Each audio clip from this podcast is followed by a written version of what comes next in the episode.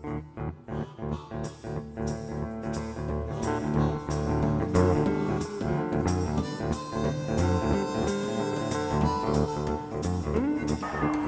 batazo de Gibson, profundo para jardín derecho. La pelota se va,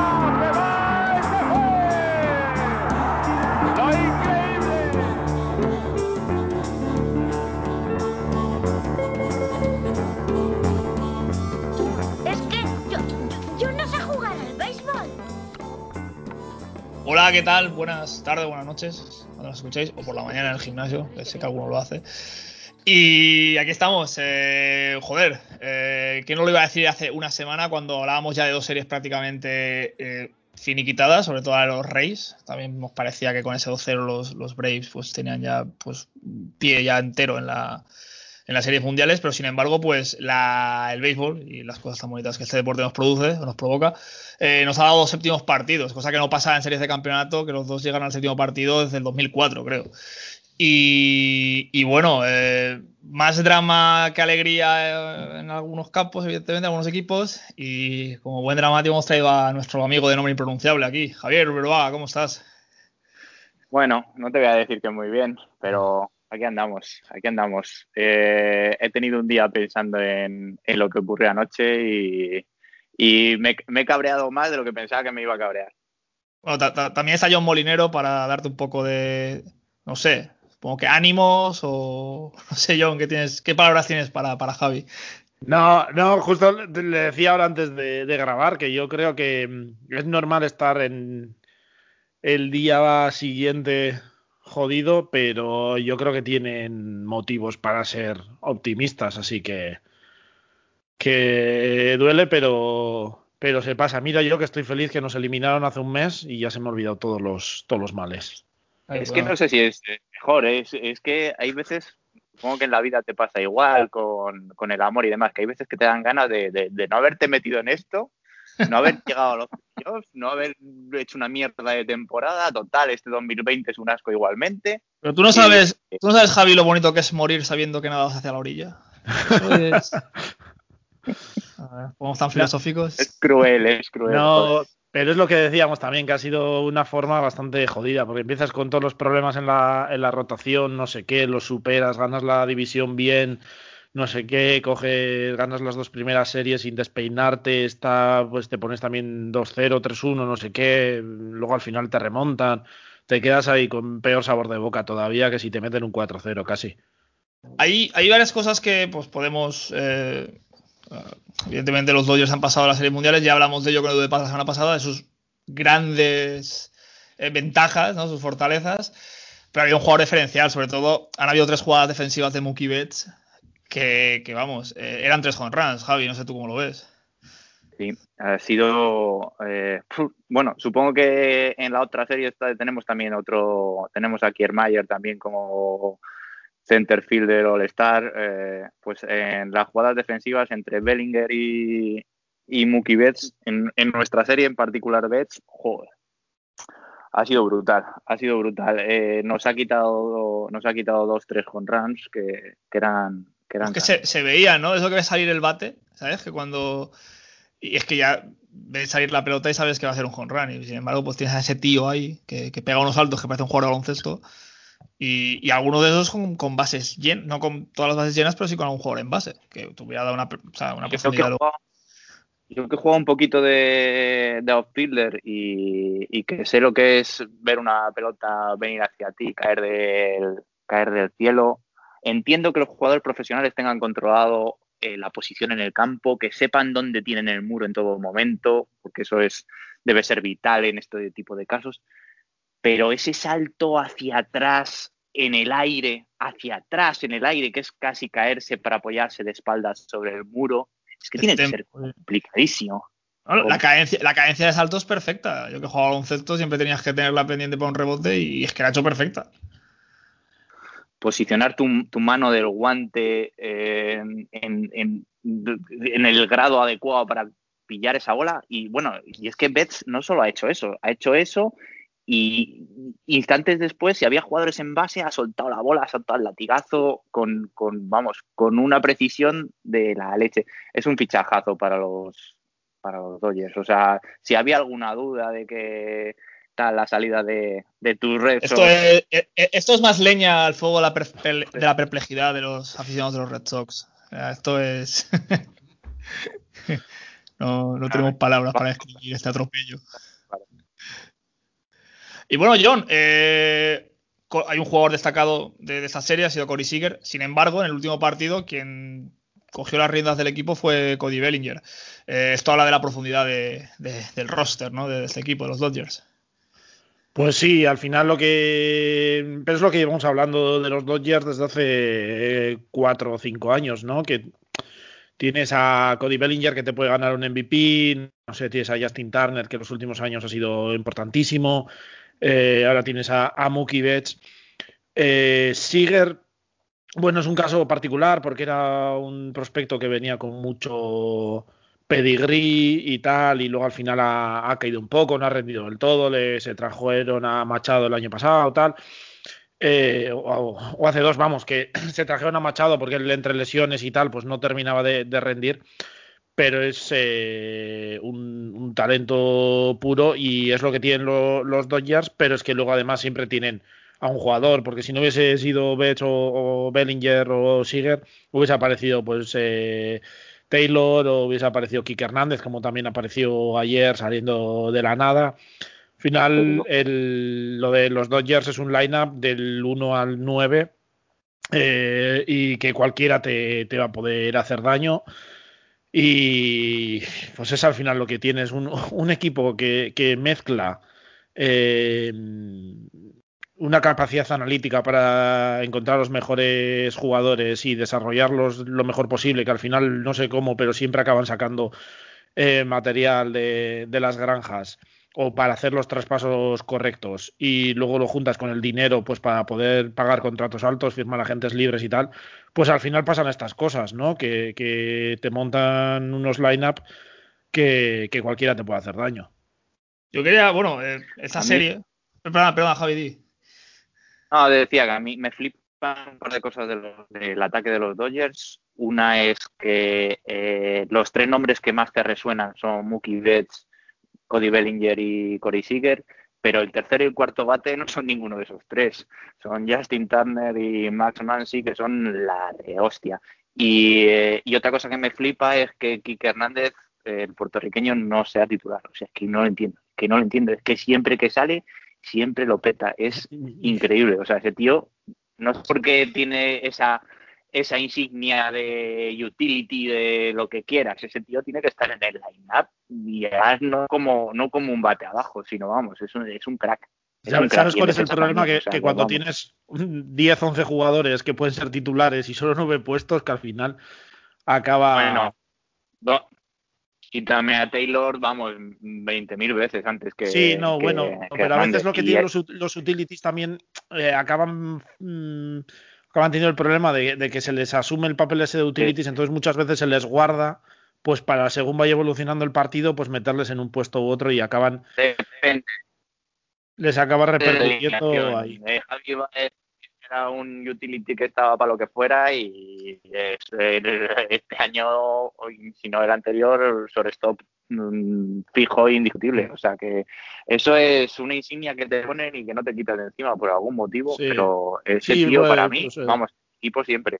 Y, mi- y mira que los Dodgers son un equipo especialista en, en jugadores precisamente que igual vienen con una insignia de, de fracasos o tal, inclu- o sea, incluso de fracasos como porque mencionabas antes a Turner y tal y Mansi y Mansi venía de ser un jugador más que normalito, creo que vino de, de Oakland, Turner vino de pasar por tres o cuatro equipos, creo que Cincinnati, los Mets, no sé si Baltimore, que al final acabó cortado entre los equipos y llegó a los Dodgers, le metieron en lo de la Flyball Revolution y ha acabado pegando 300 de, de media y no sé cuántos home runs por, por temporada. Pero sí, a veces te, se queda con la copla de que eres eh, suplente y ya no hay forma de, de quitarlo.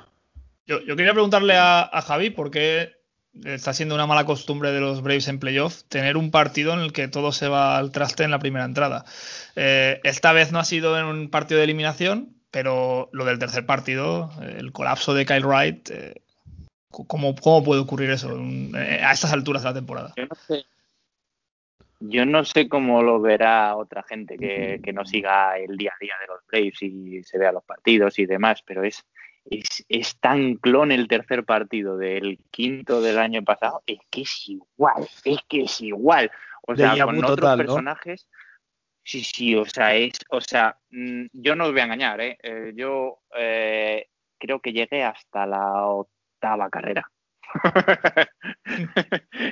es que lo, lo, lo, que se re, lo, que se repite con el año pasado es que sale, se quitas al titular, que el año pasado fue Voltinevich, este año fue Wright, pones al, a, al bullpen, ¿no? Bueno, al, al, chaval que tiene que comerse el marrón y acabar esa entrada, con dos eliminados, por cierto, toda esta verga pasa con dos eliminados, y pasa exactamente lo mismo, que son incapaces. No sé si eso debe ser algo, algo anímico, algo moral, porque ya es como una montaña inescalable. O sea, porque ha pasado exactamente lo mismo el año pasado. Y el año pasado creo que fue Fritz, si no me acuerdo. Yo, creo que es un cúmulo de casualidades. El año pasado efectivamente fue Foltainevic y, y Fritz. Eh, que ya ves el año que ha hecho eh, este año Max Fried, que ha sido básicamente después de la lesión de Soroka, nuestro ace. Yo creo que es un cúmulo de cosas, porque lo que no es normal es que haya tanto contacto sólido con, con el bate durante una sola entrada. Es que, es, es, que, es que aunque se las tires todas en medio y medio de la zona de strike, es difícil hacer eso. Pues es un cúmulo de, de situaciones. Evidentemente es una cosa anímica, es una cosa eh, de perder los papeles. Y eh, a mí no me importa que, que, eso ocurra en un partido. Está claro que vemos un deporte eh, en el que puede ocurrir cualquier cosa en un partido, eh, cosa que no ocurre tanto en otros, y, y pasan estas cosas. El problema es eh, si no te recuperas de ese tipo de cosas. Evidentemente, cuando tienes un partido 11-0 en contra, pues es que no hay Dios que tenga la fuerza. Y eso es lo que da muchísimo mérito a lo que han hecho los Dodgers. Muchísimo mérito. O sea, es que han tenido todo en contra en la serie durante varias veces. Y aún así, para arriba. Sin embargo, en el siguiente partido, eh, de una forma muy digna, eh, conseguís completamente lo contrario, que es ganar muy solventemente en otro clásico de, otoño, otro clásico de octubre, que es el, petardazo de Clayton Kershaw. Y, yo quería preguntarle a John, eh, que, siempre siempre pasa esto, ¿no? Y mucha gente intenta como excusarlo, ¿no? De que siempre llega muy cansado, que siempre llega con mucho peso sobre sus hombros, mucho tal. Pero es que este año han jugado 60 partidos. Quiero decir que ese cansancio atribuido a otros años no es lo mismo este año. Sí, bueno, yo siempre he dicho que ha sido una temporada un poco rara, porque aunque son solo 60 partidos, pero se ha jugado a otro ritmo, se ha jugado a ritmo de sprint, no se ha jugado a ritmo de, de, de, 162, que siempre se toman las, las, cosas con más calma. Sobre todo en, en los lineups y en el y en el bullpen, pues eh, a las estrellas se les podía dar menos descanso en ataque y al bullpen pues había que echar mano más de ellos y no se podían echar a perder tantos, tantos partidos. Kerso, pues eh, no sé, es que mm, me parece, sí que es verdad que creo que es más narrativa un poco ya en su contra que se ha establecido así que, otra cosa. A ver, los números obviamente creo que tienen en postemporada una era de cuatro y pico. Sigue comparado con lo, con lo que es Kershaw en, temporada regular. Pues bueno, palidece bastante, ¿no? Pero no sé. Yo creo que en, en este partido concreto es que lanzó las, las cuatro o cinco cuatro o cinco primeras entradas las lanzó muy bien, eh, estaba funcionando bien y fue en la sexta cuando se le cayó todo. Supongo que sería un poco eh, cansancio dentro del partido. Hay que tener en cuenta que venía eh, también de, de molestias en, en, la espalda, que es algo que la ha quejado durante mucho tiempo. Supongo que no estaría al 100% tampoco.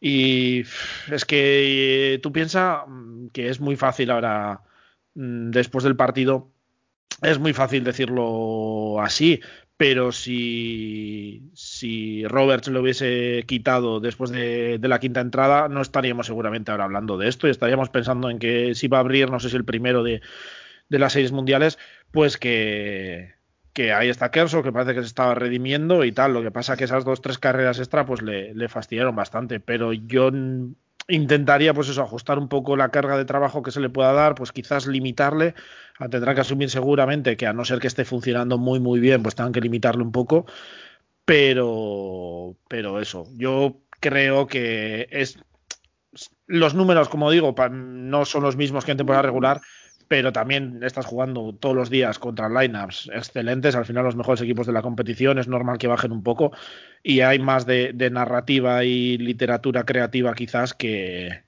sustancia real y 100% de una debacle absoluta. En ese partido hay un jugador de los Braves que destaca por encima de todos con dos home runs, que es Ozuna. Y quería preguntarle a Javi, eh, eh, fichajazo, ¿qué perspectiva tenéis con él para los próximos años?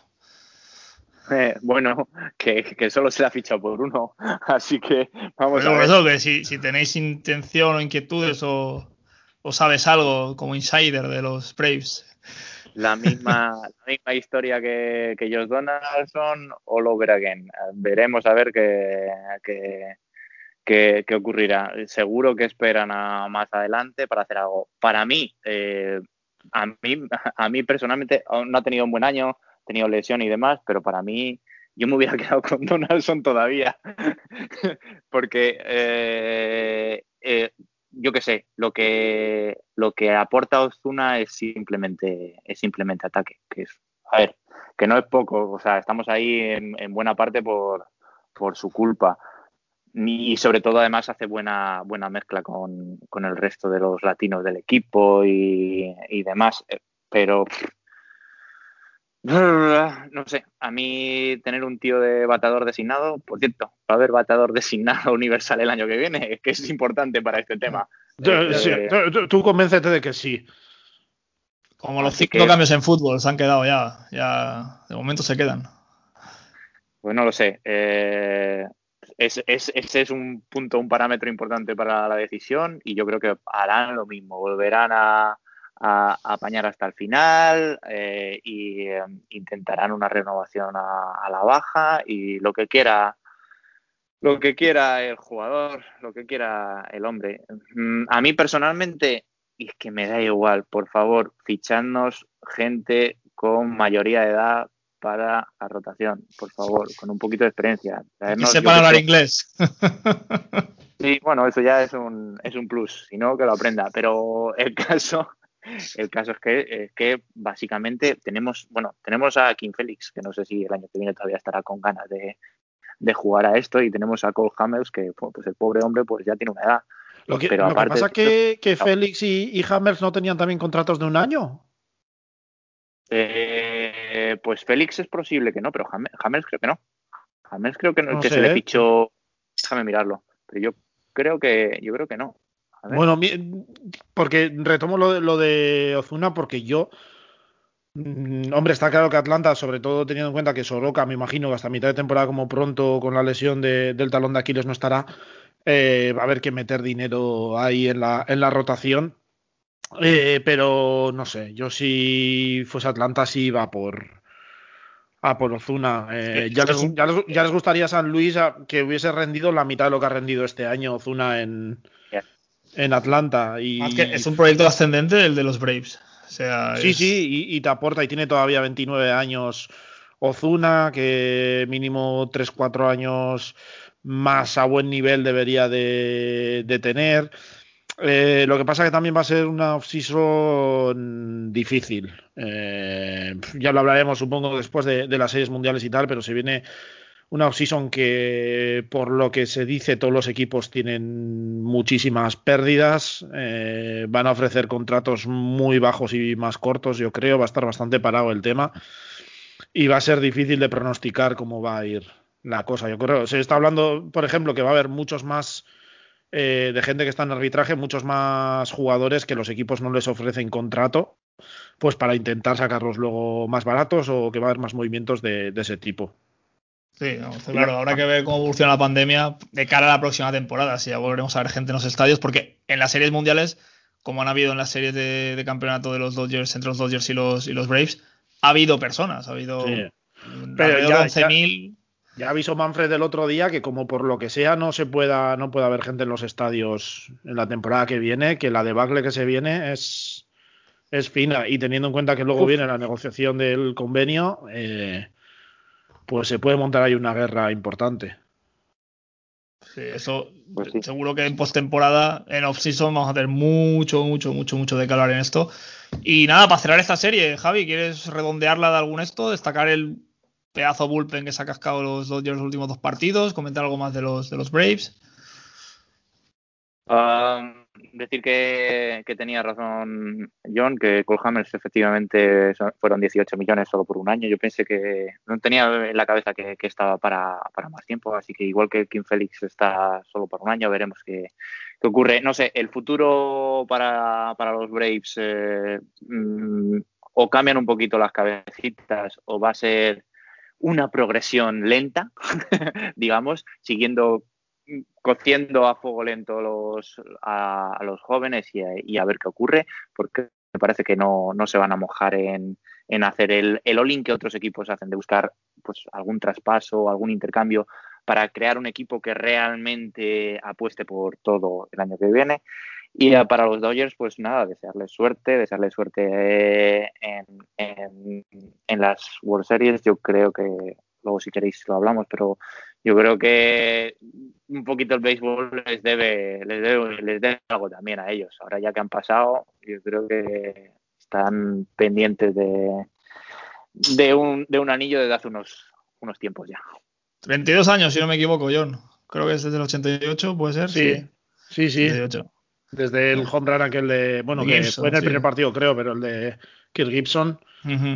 Pues no ha pasado, y solo han pasado de por medio, no sé si, bueno, ahora ocho seguidos títulos de división, tres series mundiales en los últimos cuatro años, más algún título de división extra y tal que tendrían antes, pues eh, opciones han tenido, pero se quedan siempre, siempre a las puertas por, por H o por B.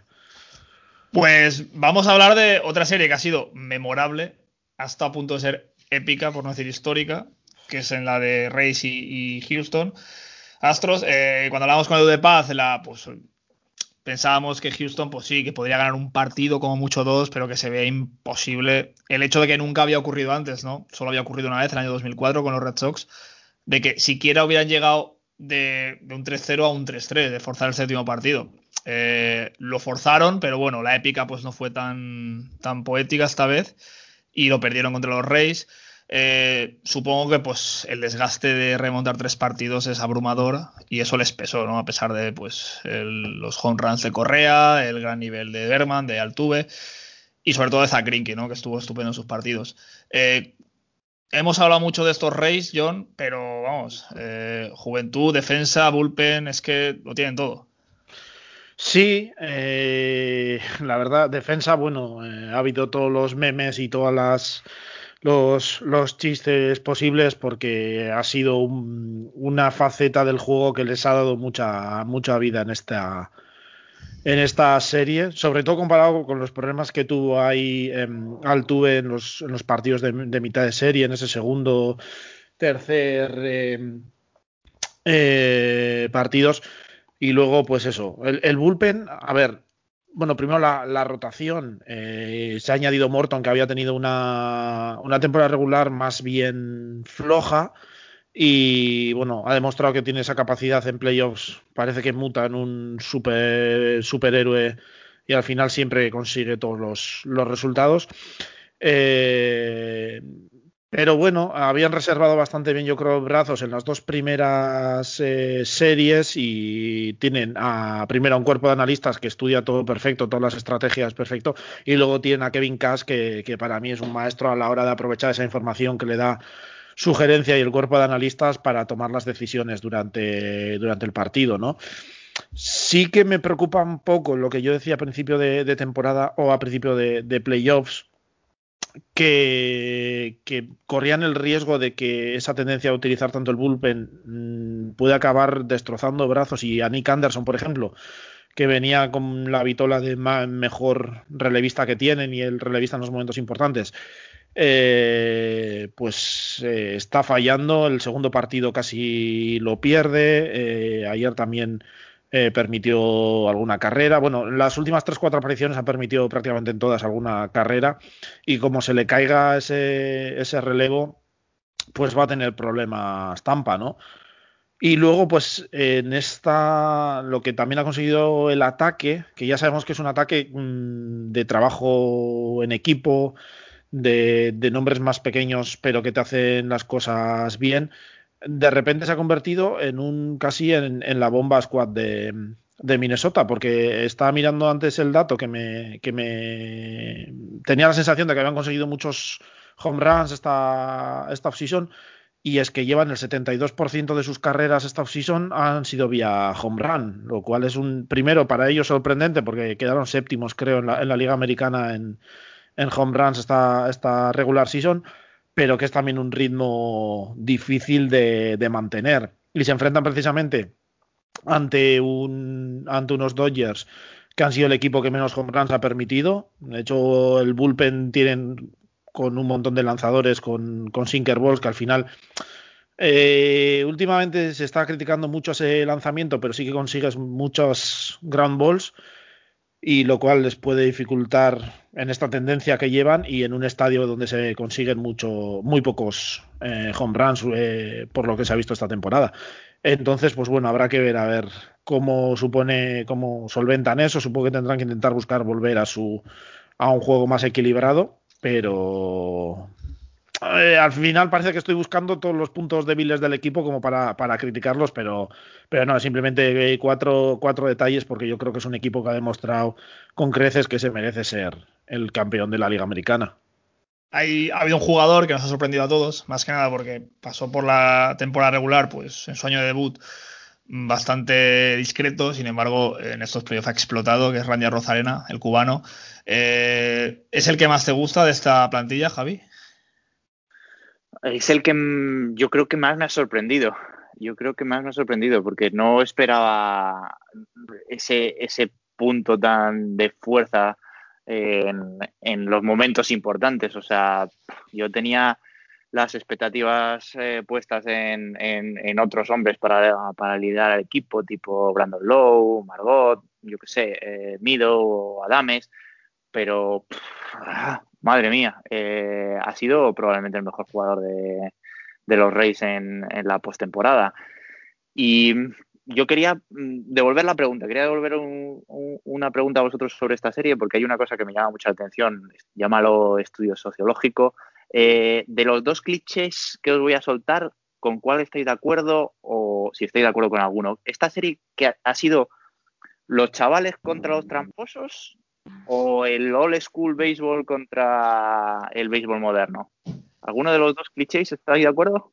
Porque eh, Sí, sí, sí, no, porque, a ver, lo de old school, ha habido una transformación, pero sí que es verdad que han habido partidos de los, de los, de los astros que han tirado mucho de bullpen, ¿no? Eh, por no decir de opener directamente.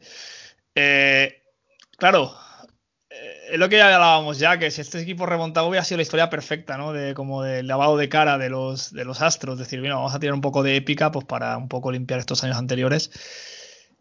Pero claro, estoy opinando, no debería. No lo sé, o sea, es que mola ver a, es que es muy divertido ver a los Tampa Bay Rays. Entonces, si juegan contra los Astros, que pues todo lo ha acaecido estos últimos años y lo demostrado. Pero claro, es que Dusty Baker mola mucho también, ¿no? El cómo ha llevado los partidos. Mejor la parte más eh, analítica, más numérica de Kevin Cash, que aunque un jugador esté perfecto, eh, sabe cuándo tiene que quitarlo del campo, eh, a lo mejor esa confianza mm, de veteranía sí la tiene Dusty Baker. Y es lo que ha hecho que el equipo remontara tres partidos. No sé, John, tú si lo ves igual. A ver, yo es que el tema es que lo que les veo a los astros de a los astros de Old School es Dusty Baker y, poco más. O sea, lo que ha podido hacer Dusty Baker el otro día dejándole a, a Grenky un poco, sí, pues de mi abridor y que lo solvente él y bueno, esa confianza, incluso el propio Grenky lo dijo, creo que soltando alguna apoyo a la organización pues que agradecía mucho la, confianza y tal, y, eso, y sí que había algún partido en el que, pues bueno, han tenido una salida más normal, con un abridor y, luego los relevistas, pues una entrada, una entrada y pico, pero bueno, eh, toda la offseason hemos visto como los dos primeros partidos ahí de, la serie mm, de Wildcard, pues que utilizó a un abridor y luego un segundo abridor para, para hacer cinco y cuatro entradas y cosas así y tal, y es que al final los Astros Mm, por mucho que tengamos a, Dusty Baker, los astros de hoy en día, el éxito de los astros se ha construido mm, en las analytics también, ¿no? Al final todo eso de desmontar de cero, ir construyendo, ir buscando las piezas, encontrar a gente como José Altuve, tal, eh, ir mm, trabajando mucho en el player development, ¿no? Desarrollando, pues llegaban, que luego al final, sobre todo a raíz del escándalo este del robo de señales, pues sí, se habla de, de que si tenían los lanzadores también ayudas extra, pues sea con ungüentos o con lo que sea para tener más grip o, o, lo que sea. Pero, o sea, los Astros han construido sobre Analytics. Lo de los tramposos, pues yo que sé, supongo que sí, pero es que también yo ahí llega un momento que la historia Sí. esa Yo, que- yo creo que que- eh, eh, es una historia para dejarla ya aparte a partir de esta serie. Sería el año que viene, borrón y cuenta nueva. Sí, y- sí, no, so- so- sobre todo porque me parece que, que, mm, a ver, yo ahí tengo una sensación de que sí me parece mal lo que han hecho y tal, pero es que el nivel de crucifixión y tal que se, se está haciendo mientras otras cosas se aplauden. O sea, a mí no me parece lógico, por ejemplo, que tú puedas eh, desde segunda base robar las señas y tal, y pasarlas, y eso se vea como lo más maravilloso de, la historia y lo más inteligente, y utilizar la tecnología, pues eh, para, para eso sea como el mayor crimen de la historia de- del béisbol, casi comparado con, con los Black Sox de- del 19. O que en el primer partido de, la serie de, de Indians contra Yankees, que le reventaron a Shane Bieber después de la pedazo de temporada que había hecho, se habló, ¿no? De que los, los Yankees la habían estudiado y sabían que tipeaba los lanzamientos o que le habían estudiado las secuencias y que sabían que lanzaba en cada momento y tal. Eh, coño, eso no, no lo sacaron durante el partido y lo decidió el bateador y uno se dio cuenta. Eso llevaban tres meses los, los analytics de, de los Yankees estudiándolo. Y que eso esté perfecto, utilizar la tecnología en ese sentido para que los bateadores sepan que van a lanzar, pero utilizarlo, o sea, que eso esté maravilloso y que en el momento, o que utilicen el tema este de- del robo de señales los Houston Astros, pues sea el mayor crimen de la historia de la humanidad, pues hay algo ahí que no me, que no me encaja. Hubiera, Menos hubiera mal estado- que no querías hablar. Sí, no, pero al final me lío, no, porque lo venía pensando, porque lo, lo he estado leyendo hoy algún artículo, me parece. no Uno sé- se enciende, Javier, uno se enciende. No, es que he estado leyendo, no sé si eran de Atlético en E ESPN o, o dónde era, no sé si no era a Pasan en ESPN o estos días, que hablaba de eso. No, ah, que- que creo que le comparaban a los Astros con, con Alex Rodríguez y tal, y me ha venido toda esta historia y digo que, que, Ah, ¿no? que para algunas cosas que para algunas cosas, por ejemplo, lo de lo de los esteroides sea una lacra, para otras cosas no importe nada y no lo sé, hay cosas ahí que no me que no me cuadran. Pero eso es eh, el enfoque que se le quiere dar a la prensa. Ahora, por ejemplo, en- no tiene nada que ver con esto, pero en el documental que han sacado último de Armstrong, él dice, oye, ¿por qué a mí, Iván Basso, no podemos ir a ningún sitio? Y sin embargo, Eric Zabel, Bjarne Ries van a, a dar premios y, las, me- y todos les aplauden y todo. Y todos han reconocido a la larga que, que- que habían hecho trampas. Pero a unos digo los tienen crucificados y a otros los tienen como, bueno, no ha pasado nada, ¿no?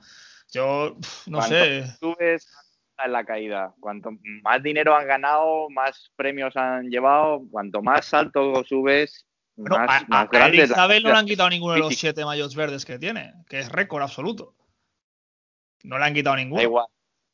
El tema, el tema, a ver, Lance Arm- Lance Armstrong a mí me parece un subnormal, pero Sí, aparte de eso, a mí, a mí me parece Pero, pero ese me- planteamiento es correcto. Vamos a encendernos, Porque a vamos a unos sí y a otros no.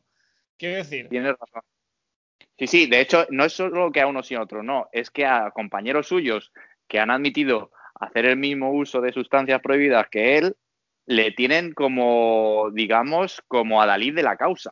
Ya, O sea, esto- justo el, no, pero el- esto- el- el opuesto. ah, como estamos en Houston y toca cerca a Texas, no toca cerca, es Texas. eh, Armstrong era tan hijo puta que cuando Tyler Hamilton seguía los mismos protocolos de dopies que él, cuando le ganó la Dauphiné Libera antes del Tour de 2004, él llamó a la Comisión Antidopaje Americana para que lo investigaran al otro. Y esto lo ha reconocido él ahora, que dices, "Tío, hay que ser hijo de puta. Y claro, a Tyler, a Tyler Hamilton, pues ya de ahí ya nunca, ya nunca pudo correr más. Nos estamos desviando del ciclismo, perdón. eh, pero No, no, no, eso, a ver, que, que a ver si mañana me voy a tener que meter en un búnker, por- porque igual la gente oye esto y me, me acribillan, que yo lo de los astros, obviamente, lo del robo de señales, me parece, o sea, no me gusta que se gane así, me parece fatal y tal, pero no me parece que se lleva, o no entiendo mm, que eso sea, como decía, que eso sea lo peor del mundo y cosas que sean bastante similares sea lo más inofensivo del mundo. Entonces, hay Boston- algo ahí que no me. A Boston le toca de cerca y yo lo digo. ¿Y, y qué vamos a hacer? O sea, es que. Claro, es que estaba, es que estaba Boston con lo de lo del Apple Watch. Que, ¿Sí? que se pasó de puntilla sobre, sobre el tema. Y de repente Houston mm, se ha montado aquí que la gente está, no sé, mm, eh, aplaudiendo cualquier medida que se tome contra ellos y tal. Eh, pues no sé. Hay algo ahí que no me. que no me termina de encajar. Es, la forma en la que se enfoca la noticia y la forma en la que se criminaliza al, Es verdad que estos señores han ganado una serie mundiales y que han eliminado el año pasado al equipo con más poder de la serie de, la liga de béisbol, de la, oh, de la MLB, que son los Yankees. Entonces, a raíz de ahí pica más, porque no has eliminado a Arizona, perdón. Ah, no pueden porque están en otra liga. Bueno, no has eliminado a Toronto, has eliminado a los Yankees. Entonces, de ahí pica más. Porque los Yankees han dejado una pasta en, en intentar llegar a la Serie Mundial. Creo yo que eso va enfocado por ahí. Sí, sí, no, a ver, yo no sé, ¿eh? yo igual, igual el, eh, la MLB habrá decidido poner un, un o ser totalmente, ¿cómo es? Eh, restrictivos con eso, porque sí que es verdad que cuando lo de lo de mm, los Red Sox, eh, pues se dijo que ya no se iba a tolerar más y tal, y pues han decidido saltar encima de los Astros, y ojo, que me parece perfecto que se les sancione y tal. Pero eso, pues me parece. También es porque por parte de la MLB hay cosas que no, que no me cuadran. O sea, yo que pongas en el informe que, que es un sistema creado y gestionado por los jugadores y al final. eh, y que pongas que, que Hinch eh, dos veces rompió a batazos el, el monitor que usaban para las señales y al final el que acabe sancionado es Hinch y tal y los jugadores salgan de, de rositas, que el único jugador que acaba sancionado es eh, Carlos Beltrán, que misteriosamente es el único que está retirado de ese equipo y tal, pues hay cosas que no me... que- Déjalo, que- déjalo, que ya está muerto, que ya perdieron los Astros. Sí, no, no, que, que- que- que me he desviado totalmente. Sí, sí, Bueno, perdón. vamos, vamos, eh, porque esto es un tema que podemos quedarnos horas y, y vamos a hablar un poco de que ahora mismo me he metido en la, en la página web de la Major League Baseball. Han confirmado a Kershaw para el primer partido, es decir, mañana, o sea, o hoy, según lo escuchéis, bueno, el 20 de octubre, martes, a las 2 horas, eh, hora española, o 2 de la mañana, eh, en directo por Movistar, eh, Glasnow contra Kershaw. Bien, No está mal. Guay, y me alegro, me alegro por Kerso porque realmente creo que, que- que está siendo maltratado. Realmente en el partido, en el partido de las series contra los Braves, es que lo hizo estupendo, joder. Eh, o sea, que- eh, esto es como cuando piensas que las cosas te van un poquito mal y piensas que es, bueno, es hoy que tengo un mal día y todo lo que te pasa un poquito medio regular, lo achacas a que es, pues, esto lo mismo. Eh, realmente, hasta que salió el de de- del campo, que a lo mejor les tiraron un poquito de más y eso no, no es su culpa. Eh, el, el equipo, el partido estaba ahí, estaba ahí absolutamente. O sea, no hay nada que achacarle a Kershaw. Yo creo que lo va a petar y va a ganar un partido sobrado. Ta- También estiran a Pedro Martínez contra los Yankees y se acabó perdiendo. Quiero decir que, es que nunca sabes dónde está el límite. O sea, y luego verdad que el bagaje no puede medirte solo eso. Una carrera de Hall of Fame, que es la de Clayton Kershaw, no te lo puede medir. Tres actuaciones malas en playoff, aunque es cuando más eh, luce todo, ¿no? Cuanto más gente te está viendo y cuanto más dinero hay en juego para las franquicias. El San Benito ese de que, de que, de que la cagas en los momentos clave y, y ya la has liado. Pero yo recuerdo contra los Astros en, la, en las World Series de hace tres años ya, que hizo una apertura principal buenísima. No sé si tú te acuerdas, John. Eh, hizo una, hizo una, una apertura de calidad, creo que iba a las siete entradas, con más de 10 strikeouts. Hablo de memoria, ¿eh? pero fue, un pepino. Quiero decir que no siempre es todo mal. Es verdad que se presupone que no falle nunca. Pero bueno, el año pasado que el año pasado que Reed Cole perdió un partido también contra Washington, el primero, es decir, que, que- y lleva 20 partidos ganados seguidos. Es decir, que al Sí, final, no, pero, pero que eso y, y yo qué sé, y lo que decía antes, Viver también él llegaba como imbatible, eh, Cy Young seguro, MVP o candidato principal a MVP incluso en, la americana y se lleva siete, siete carreras en el primer partido.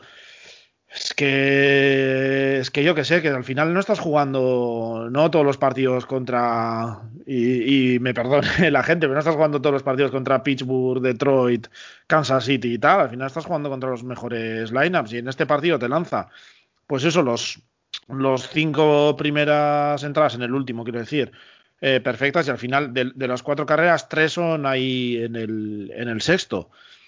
Eh, yo qué sé, es que al final, no sé, y tiene este año un, era en postemporada de 3.32, que al final se le da demasiadas vueltas. Es de estas cosas eh, que se crea una narrativa y no hay forma de darle la vuelta y, lo que se hace es que puede lanzar eh, Kerso mañana un partido perfecto que seguirá la narrativa porque en el siguiente partido luego llegará el quinto o el sexto y permitirá dos carreras y volverá a decir se volverá a decir que Kerson no sirve para nada en, en playoffs. Y es como la vida misma. Esta, estas series mundiales especiales no van a tener o no van a, no va a influir mucho el factor cancha, que por cierto hubiera sido terrible ver unas series mundiales en el, es que siempre sale el tema, pero es que es algo horrible en el Tropicana Field y eso pues algo que gana todo el mundo. Pero bueno, eh, van a ser unas series mundiales jugando en el campo de los Texas Rangers, en el Global Life Field, y van a mantener, que esto me gusta bastante, el formato eh, histórico de, las World Series, dejando descanso entre el segundo y el tercer partido y entre el quinto y el sexto. Eso yo creo que es lo que no ha funcionado tan bien para los Pulpen, sobre todo en, en las series de campeonato, donde creo que Black Training o Nick Anderson estuvieron como cuatro partidos seguidos saliendo a no, no, sé ahora cuántos eran exactamente. Incluso Kelly Jansen no pudo salir el último partido porque llevaba tres partidos seguidos o dos partidos seguidos. Quiere decir que el hecho de que haya un partido de descanso y no sea una paliza de siete partidos seguidos eh, yo creo que va a beneficiar al espectáculo y sobre todo a los jugadores Sí, yo lo he echado muchísimo de menos eso en la serie de campeonato. No entiendo cómo, cómo se aprobó jugar siete partidos del tirón y las dos series han acabado en siete partidos. Uh, es que no sé por qué se hizo así y, me alegro mucho de que las de que las World Series total no las voy a ver porque me da igual no me gusta ya el béisbol pero me alegro que, eh, Oye, ¿os habéis puesto más voy a beber? Hijo aquel. ¿Os habéis puesto a pensar que, los Reyes a principio de, este año, bueno, siempre hay cositas de estas, pero yo creo que fue a principios de, 2020 cuando hablaran lo de lo de Montreal, ¿sabes? de hacer temporada ¿Tú te crees que un, un equipo con ese presupuesto, con esa poca afición, con esa poca enganche y está en, es que Dios da pana que no tiene dientes, ¿eh? me cago en la leche, ¿eh? y están en la World Series. Yo, tengo una amiga de, que es de Tampa Bay y, ni siquiera con Juan San Petersburgo, es que ni, le felicité por las. Nada, nada. O sea, ni sabe que existen. ¿Quiénes son? Es que, ¿Quiénes son? Y sabe, yo, no, enhorabuena. No, I don't know what you're talking about. No, no. Es decir, que. No sé, es que es al final lo de todo, tío. bueno, pero eso es un mal que tiene en Florida en general. No sé si será el clima que al final invita a hacer otras cosas o qué. Pero en Miami también, si da igual, incluso los Dolphins que tienen una tradición de, la hostia. Yo creo que si a los Marlins le das un poquito de tirón, le das un, un par de jugadores insignias y tres o cuatro buenas temporadas decentes de opciones de playoff y de hacer cositas, y ya te digo yo que, empieza a subir la afición, porque hay un montón de comunidad latina que, ha mamado el béisbol de toda la vida. O sea, mm. le hace falta simplemente un equipo que, que no dé la pena que ha dado los anteriores años. Por, por, eso mismo que tú dices, Javi, no tendría que ser ningún problema el presuponer que van a llenar los estadios. Porque luego cuando fueron las, las el, World Classic, estaba lleno cuando jugaba Puerto Rico. Estaba, ¿sabes? decir que y esa gente vive en Miami todo el año. Sí, pero es un, es un evento en un momento particular. Tú date cuenta que, el béisbol es una cosa que se juega prácticamente todos los días, eh, que tienes en casa 85 partidos. Es que es, eh, mm, realmente hay que tener una un clara afición por el tema para estar ahí habitualmente o ser un abonado de, de vamos, que asista a todos los partidos. Mm, simplemente necesitan un poquito de, tirón con el equipo y lo tienen hecho y una gestión que, vaya en dirección a un sitio. Yo no lo tengo claro. Sin embargo, o sea, lo tengo claro. Sin embargo, Tampa no lo veo. Es que no lo veo. Y como se les ocurra ganar la World Series es que me va a dar, me va a dar la risa. me va a dar la risa, como un equipo sin, sin, sin nadie detrás ha llegado tan lejos, sin presupuesto, es, es una historia increíble, la verdad. Pues, el, el, sueño de Billy Bean con los Athletics. Es que eso era la película. La película es donde están ahora los Tampa Bay Rays, creo yo. Es que sí, es sí. que yo, yo estaba pensando, de hecho, que todas las series mundiales, eh, o sea, quiero decir, Tampa y Dodgers, eh, son dos equipos que están en las antípodas en tema económico, pero en muchas cosas eh, son los equipos más parecidos que pueda haber. O sea, son dos de los equipos que más echan mano de las analytics, de desarrollar talento en casa, de, de pues eso, player development, de firmar justo la gente correcta que, que necesitan ellos, de tal, de han creado lineups muy profundos, pueden, o sea, se atreven a utilizar el bullpen de, de varias formas. Eh, mira Dustin May, que ha tenido una gran temporada, los Dodgers le han utilizado una o dos entradas en, en, esta, en el CS. La diferencia radica en que los Rays y, los Athletics, ahora quizás un poco menos, pero los Athletics eh, han estado mm, trabajando con este sistema eh, hasta ahora y llegaba la, postemporada y como decía Billy Bean, pues mi mierda no funciona en, postemporada porque cuando en series a 3, 4, o sea, 3, 5 o 7 partidos, pues mmm, el talento puro pues tiene más, más ventaja que quizás no puedo sobrepasar con, con mis estrategias. El tema es que los Dodgers a esas estrategias y esas analytics, pues le pueden sumar una chequera que te puedes firmar a, a Mookie Betts y compañía y le unen a las estrategias el talento. Entonces, pues me, parece curioso porque son ya estamos en un punto en el que vemos aquí, pues con filosofía muy similar en cuanto a las analytics, pero que siguen existiendo esas diferencias económicas y son equipos gemelos porque Friedman viene de, de los Reyes, eh, así que son gemelos, pero totalmente eh, distanciados y en extremos opuestos en la parte económica. Ahora Friedman anda un coche ganador, que sería en Fórmula 1, es decir, un coche que puedes gastar y puedes invertir y bueno, a ver si los resultados son los pero, esperados. Pero, pero, es que Tampa, Tampa llega a un momento que para mí uno de los grandes méritos que tienen los Reyes hoy en día es que mm, se les van cada año dos, tres ejecutivos que se los llevan, a, se los rifan los, los, los Red Sox también ficharon a Jaime Bloom, que también viene de o sea, en cuanto se libra una, una, un puesto de, de, general manager, de jefe de operaciones de béisbol, de no el, sé qué. El mejor de los despachos, sin duda. Eh, se, se, los quitan y sigue año tras año y sigue manteniendo la calidad. O sea, tienen, no sé, yo qué sé, como antes cuando mandaban a, a los scouts ahí a buscar jugadores en un en un campo de béisbol de Idaho, pues lo que sacan es los Reyes, es que ahí van a Harvard, Yale, la NASA y lo que haga falta y se fichan siempre a los tres o cuatro mejores. Y acaban... Esa gente a lo mejor con dinero no saben qué hacer, no saben qué hacer con dinero a lo mejor, porque están acostumbrados a, a, a ratear y sacar de milagros de la nada, a lo mejor en un equipo fuerte pues no, no dan la talla, eso también ocurre, ¿eh? Así es. Así sí, es. pero por lo menos tienes el, la capacidad económica pues para impulsar todo, todo eso. No sé, que luego hay que acertar en los movimientos, tienes que tener suerte y, y que luego los números también tienen sus, sus, limitaciones porque al final, pues eso, son los jugadores también son personas y, y que sé, se te puede lesionar, ¿no? Eh, los Reyes este año han podido, oh, perdón, los, los Braves este año, pues quizás si hubiesen eh, imagínate que han seleccionado a, a Hamels, Foltinevich y tal, con, haciendo un uso de las estadísticas de las analytics y tal, pero luego entre el COVID que te quita a Félix Hernández, la lesión de Soroka, lo de Hamels, Foltinevich que de repente no, no, no tiene brazo y está, está hundido.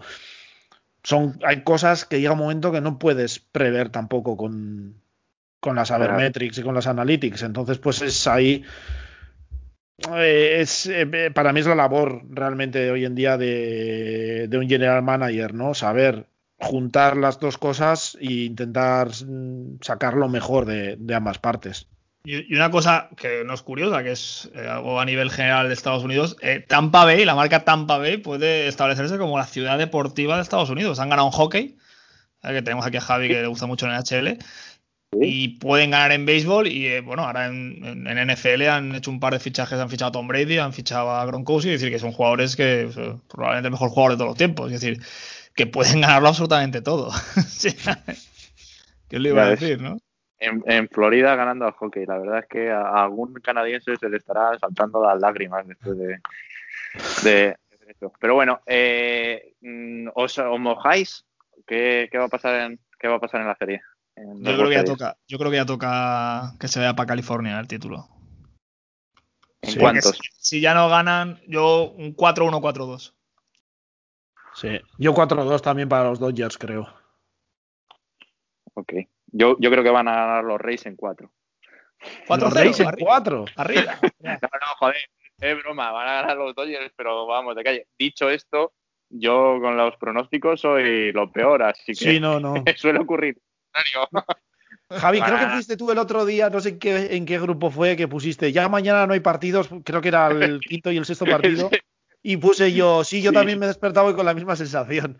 Pues toma, quedaban todavía tres o cuatro partidos más. No, hace una semana pues, yo nos dices que iban a acabar en siete partidos las series de campeonato y no, no se lo cree nadie. Sí, sí, no.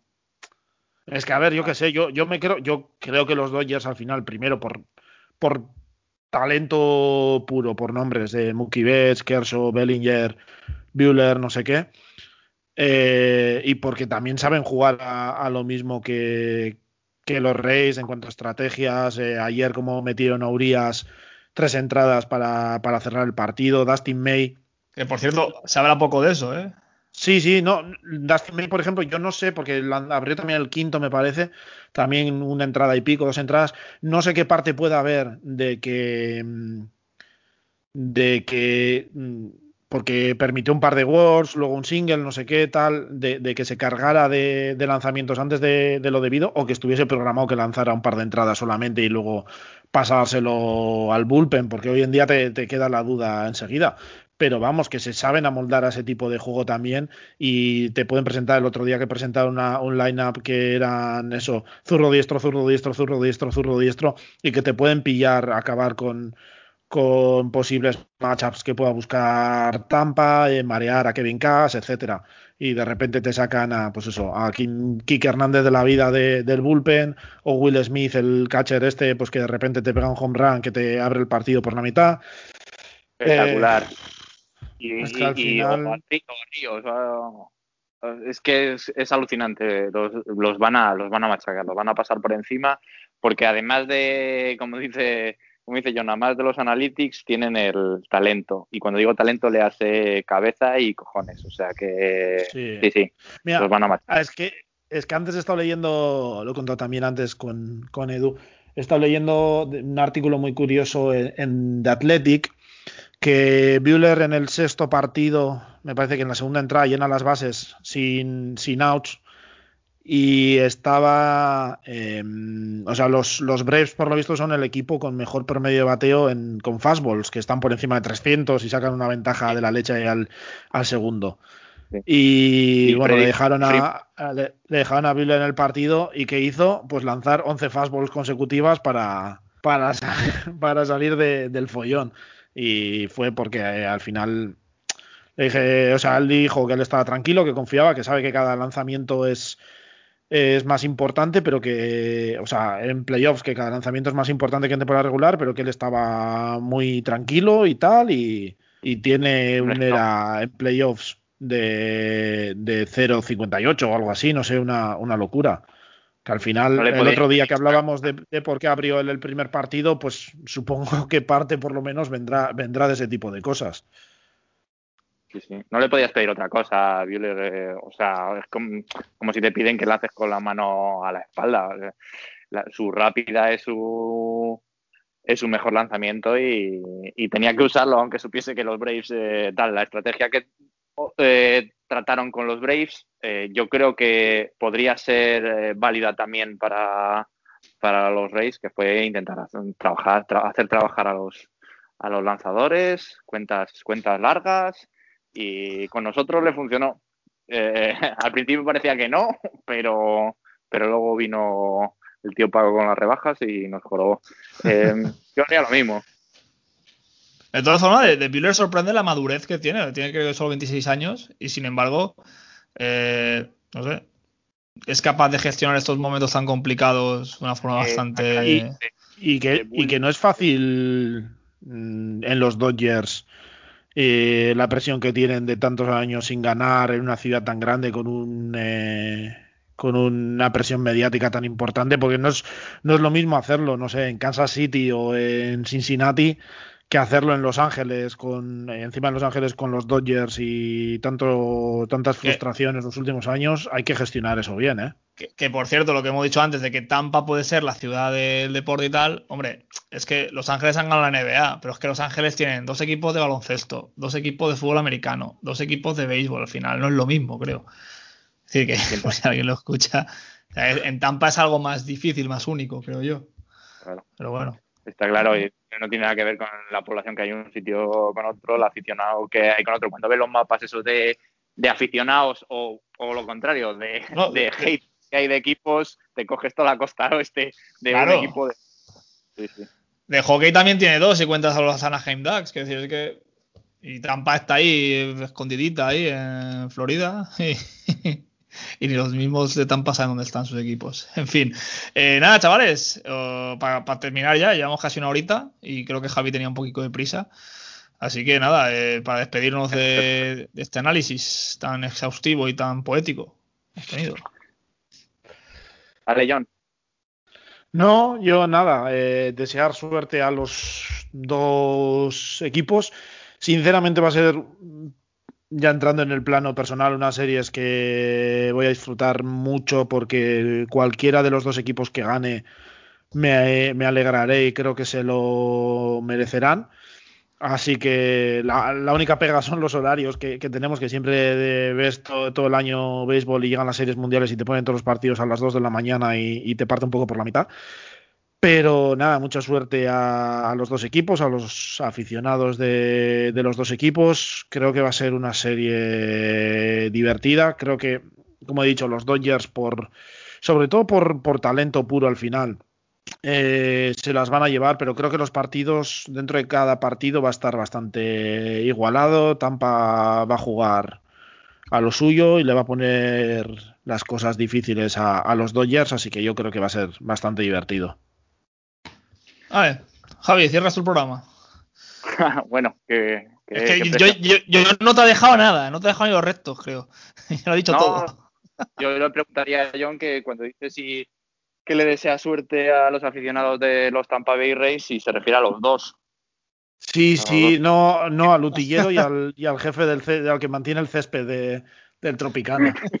el, el, que enciende los focos, ya que no entra la luz con el dome ese que tienen, pues el que le enciende los focos ahí para que, para que siga creciendo la hierba. Ese, ese, eso no lo contaba ya Mazares cuando decía, señor, le he votado. Y dice, ah, fue usted. no. No sé si era, era alguien de Izquierda Unida, no sé si era Anguita o era. Pero sí, sí eso, eso, me pasa a mí en la vida real con, con Ricky López, que, que, es un bueno, pues un cantante que hace, hace un poco de comedia. Y... No, el del bar, la canción está del bar, ¿cómo se llama? Justo, justo, es mallorquín. Y, le, y sí. una vez en un concierto le dije, tío, te he comprado el CD. Y me dijo, joder, te encontré, por fin. oh, ¿El bar Rambo era o el bar, el bar Rayo? Sí, sí. ¿no? El menú del bar Rambo. Es una canción magnífica. Poner en, si os acordáis del de, de europeo este de, de, la selección española de baloncesto de 2006, era la canción que era ah, una de sí, las canciones. las tetas, sí, la de la operación, muy buena, sí, señor, sí, sí, sí. Bueno, después de estos momentos musicales, volvemos al béisbol y digo que, eh, que, que, por mí que se lo pase muy bien, que yo a lo mejor ni lo veo, que paso del béisbol este año, que, que si ganan los Dodgers, guay porque se lo merecen, y si ganan los Rays, estupendo por las risas. Pero vamos, eh, que, que, ustedes lo pasen bien. Yo ya había avisado en casa que hasta dentro de cinco meses no hay más béisbol. tú, tú, tú y hasta aquí la preview de, de, de, Javier Beluaga. Bueno, yo, yo, para, yo para acabar decir que es un lujo que estemos así, que hubo épocas, incluso la temporada empezada, que esto iba a ser improbable e impensable, así que pues sí. bueno, eh, puntito para el señor Manfred y para la gestión de todo esto. Que hoy, nada. por cierto, viendo, viendo alguno de, algunos highlights de, del partido de ayer, que se veía gente así repartida por, el estadio, que parecía más un partido ahí de miércoles al mediodía en mitad de, julio, pero solo eso ya se agradece, poder ver a gente y tal ya te cambia mucho el, panorama y las sensaciones. y el oír gritos que no sean enlatados, ¿sabes? Sí, parece, sí, hemos perdido con ese tema, tío, qué cosión hemos perdido. Es que hubiera sido mucho mejor, ha molado mucho más eh, escuchar, a, escuchar a la poca gente que había y escuchar a los jugadores. Además, estaba diciendo, no sé, no sé qué periodista era, le he leído hoy en Twitter que, decía que parecía mentira que al final, claro, no sé qué porcentaje estará del estadio, pero un 25% como máximo, y que le sorprendía que tan poca gente, entre comillas, que se notaba un montón la, presencia de aficionados que hacían un montón de ruido y tal, y que, que estaba guay, la sensación que, que, estaba, que estaba chula supongo que los pocos que irán, irán, con ganas. No serán de estos que van a ir a dormirse a ver el móvil. Que los hay, los hay. Esto durante toda la temporada, porque tú me dirás qué diferencia hay de ahora a. No me voy más lejos, las series anteriores. ¿Por qué no se ha podido hacer lo mismo en las series anteriores? No, la verdad es que no, no lo entiendo. Y hubiera sido mucho mejor para el deporte, para el espectáculo, para crear afición en una temporada que seguramente ha estado un poquito vista de lado. De hecho, probablemente habrá mucha gente que cuando esto acabe diga, bueno, sí, ganaron la de 2020, pero esa no vale.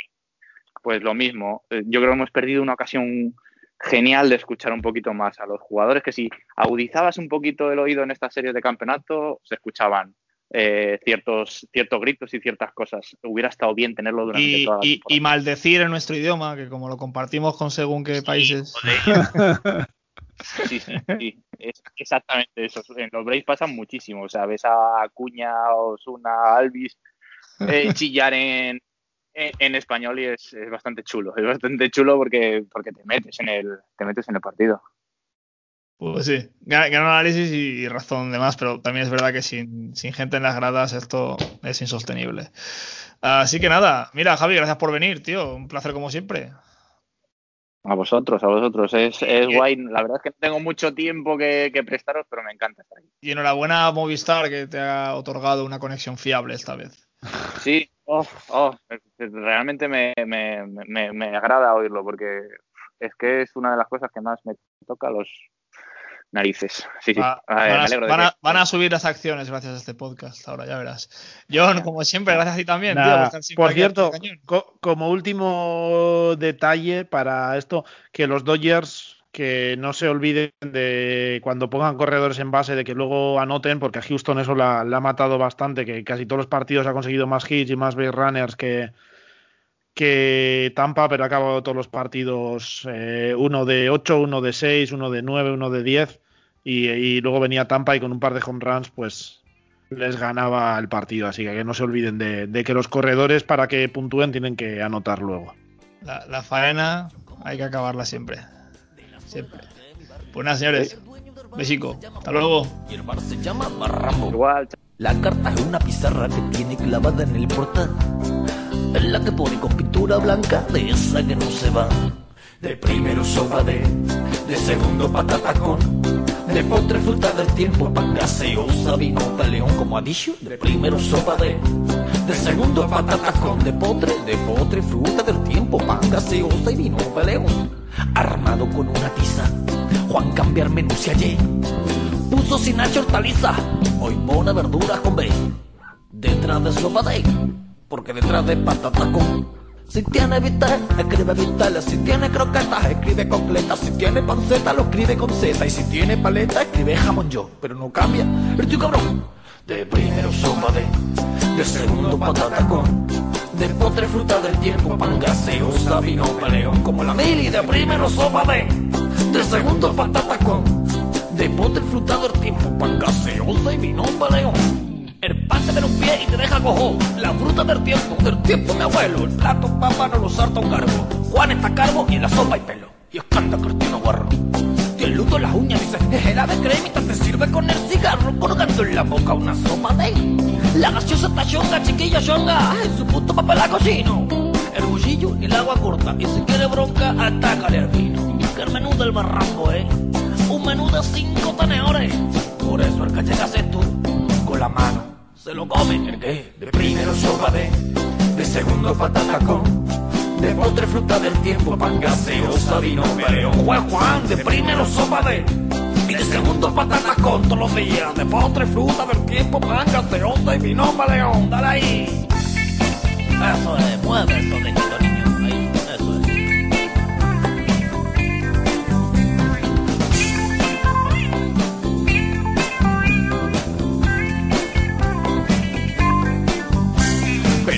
se ponga este sitio, que se quiten todos los fast foods. Que por 575 yo me quedo con este menú.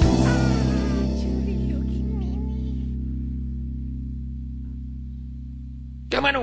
De primero sopa de, de segundo patata con, de postre fruta del tiempo, pan gaseosa, vino peleón, ragatumba. De primero sopa de, y de segundo patata con, y de postre fruta del tiempo, pan gaseosa, vino peleón, muy recatado. De primero sopa de, y de segundo patata con, y de postre fruta del tiempo, pan gaseosa, vino peleón, y de primero sopa de, y de segundo patata con, y de postre fruta del tiempo, pan gaseosa, vino peleón.